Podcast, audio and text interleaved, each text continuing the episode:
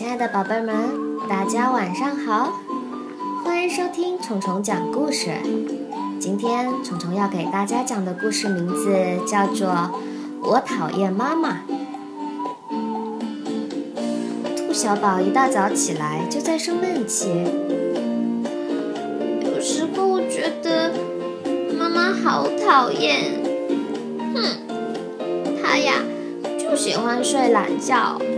星期天的早上，睡呀睡呀睡，睡也睡不醒，睡也睡不醒，我肚子都饿了，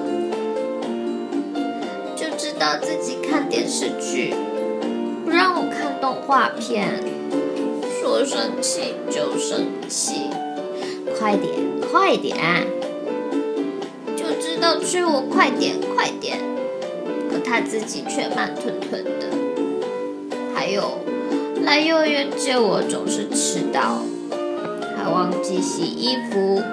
我今天穿的袜子就是昨天穿过的那双。还有，还说不能跟我结婚，说就是等我长大了也没有办法跟我结婚，说就是等我长得再大再大再大也没有办法跟我结。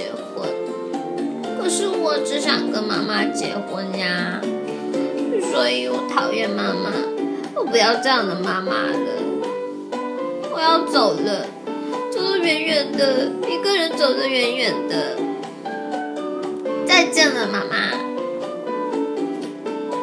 兔小宝砰的一声把门甩上，